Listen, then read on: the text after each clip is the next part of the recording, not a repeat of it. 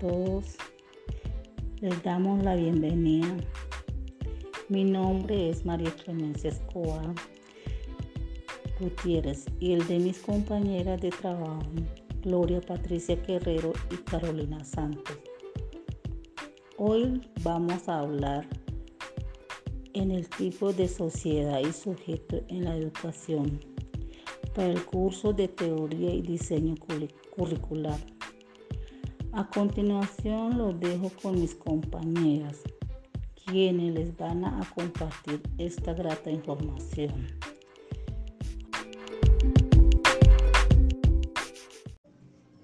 Hola Clemencia, gracias por darme paso. Bueno, y entonces el día de hoy como lo decía mi compañera María Clemencia, entonces les vamos a hablar en qué consiste el tipo de sociedad y el sujeto en la educación, pues que se busca formar mediante el acto educativo. Bueno, pues para ello entonces quiero hablarles acerca de lo que es la educación como uno de los ejes esenciales de la sociedad, ¿cierto? Bueno, sabemos entonces que es fundamental para contribuir a que estos sujetos se desarrollen plenamente y se integren en el contexto en el que viven. Pues es de esta manera entonces como encontramos que en este escenario quienes terminan siendo los principales agentes formativos pues son los docentes, quienes se preparan eh, y terminan pues preparando a los sujetos para la vida comunitaria y social. Y ustedes se preguntarán, pues, ¿de qué manera pasa esto? Pues esto se da al encargarse durante toda la escolaridad de la formación integral de estos niños o de estos chicos que se preparan para una vida comunitaria como tal o una, o una comunidad estudiantil. Bueno, es así pues entonces como se terminan afianzando actitudes y conductas democráticas que le permiten a ese individuo afrontar la vida en libertad, con equidad y obviamente con responsabilidad social.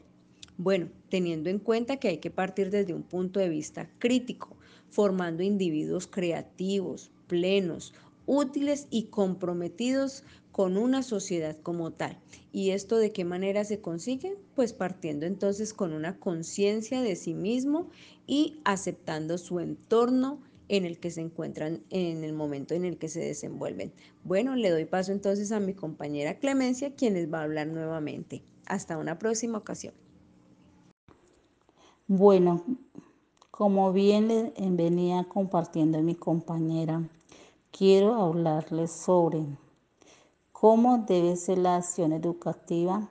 Bueno, pues la acción educativa debe promover un clima favorable dentro del aula de clase, facilitando el aprendizaje, la adquisición de conocimiento, así como habilidades, valores, creencias, hábito, el proceso educativo se da a través de la investigación, el debate, la discusión, la enseñanza, el ejemplo y la formación en general.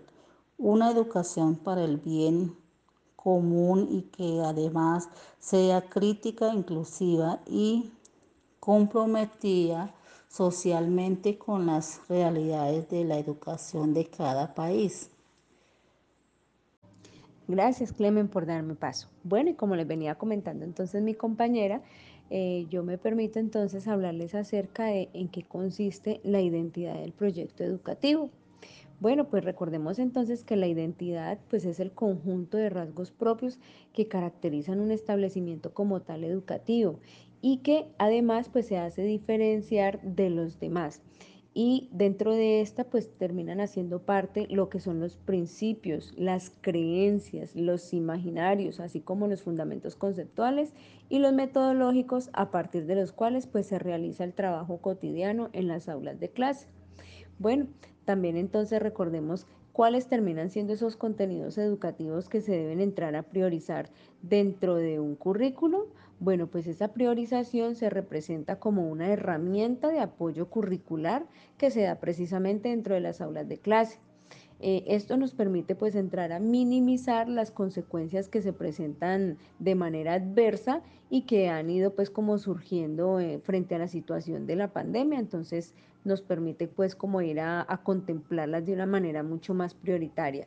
Bueno, pues dentro de esta nos surgen lo que son em, unos unos criterios esenciales como lo son el equilibrio entre los objetivos de los ejes curriculares o las líneas formativas. Eh, otro punto sería la coherencia del aprendizaje y la respuesta a esta misma eh, frente a una progresión por parte del, del aula de clase o de la comunidad estudiantil.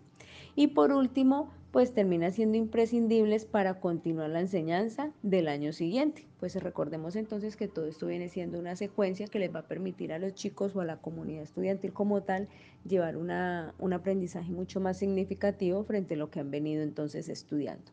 Bueno, ¿cuáles son las áreas del trabajo educativo? Bueno, quiero hablarles que frente a estas áreas del trabajo educativo, pues precisamente se articulan a partir de cinco áreas principales que entran a componer el quehacer de la organización como tal educativa y unos ejes estratégicos como lo son la educación, la ciencia, la cultura, la lengua y los derechos humanos. Esos terminarían siendo entonces las áreas de trabajo educativo en donde tiene que entrar el personal o los formadores o los agentes formativos, perdón, a fortalecer estas, este tipo de, de carencias que se dan precisamente dentro de una comunidad estudiantil. Bueno, eh, mi compañera Carolina ya les daré paso para que ella les siga compartiendo toda la información. Hasta una próxima ocasión. Bueno, muchas gracias a mis dos compañeras.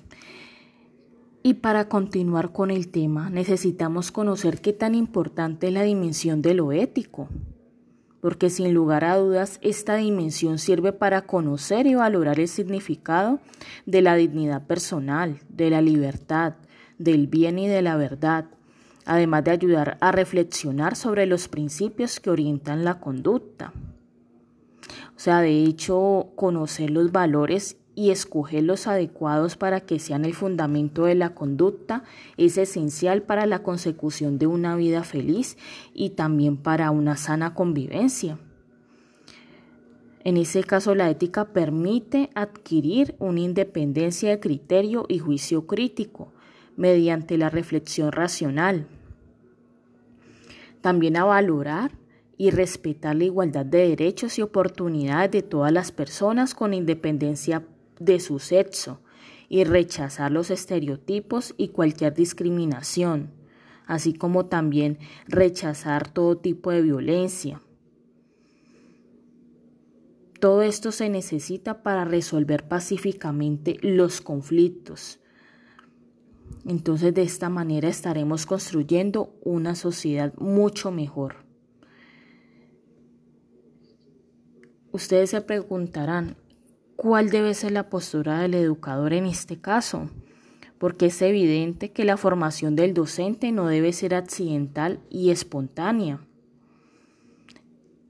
Ella es fundamental para todos los actores educativos que participan de los procesos de desarrollo de la cultura, del tipo de ser humano y sociedad inclusiva que se quiere perpetuar.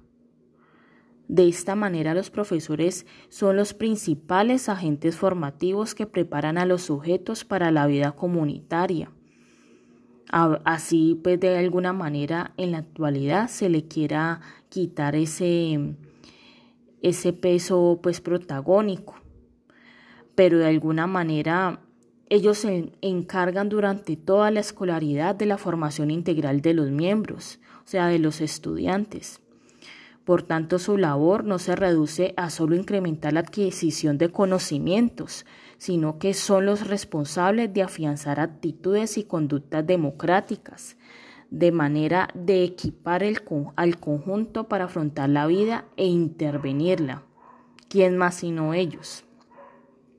¿Qué tipo de propuesta educativa debemos fortalecer?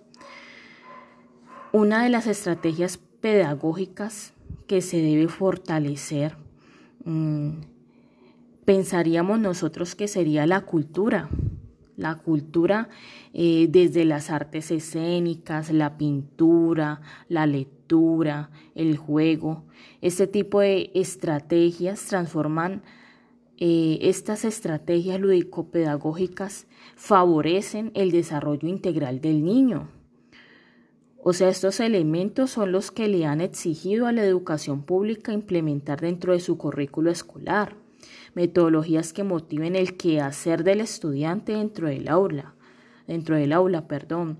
Esto con el fin de favorecer los procesos de enseñanza y fomentar aprendizajes significativos que apuntan a potenciar el desarrollo integral de los estudiantes, que es el fin de la acción educativa en la actualidad. Entonces, ¿cuál sería el papel del currículo desde la perspectiva del aprendizaje autónomo?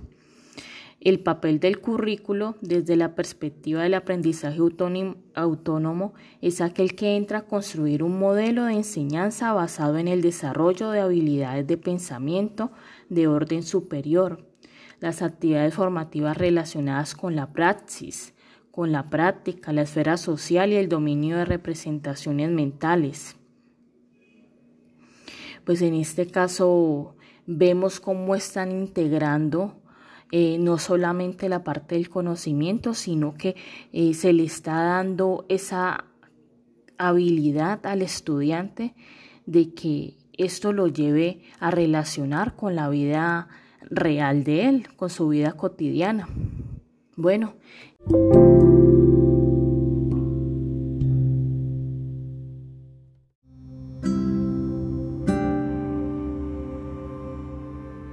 Gracias compañeras por cada uno de sus aportes.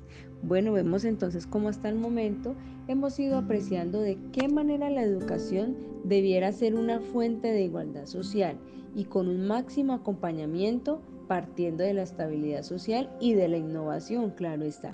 Bueno, hemos visto entonces que la socialización es un proceso de desarrollo que empieza precisamente en dónde? En nuestras familias pero que es el papel de la educación formal, donde se pretende la preparación del sujeto, del individuo, para que éste aprenda durante toda la vida y no solamente por momentos. Bueno, por lo tanto, se concibe como un proceso que construye y perfecciona la personalidad del ser humano en todos sus aspectos. Recordemos entonces que aquí entramos a verificar y a validar todos los aspectos, tanto integrales, culturales, sociales, emocionales del individuo, que le permiten entonces saberse relacionar y saber interactuar en una sociedad como tal.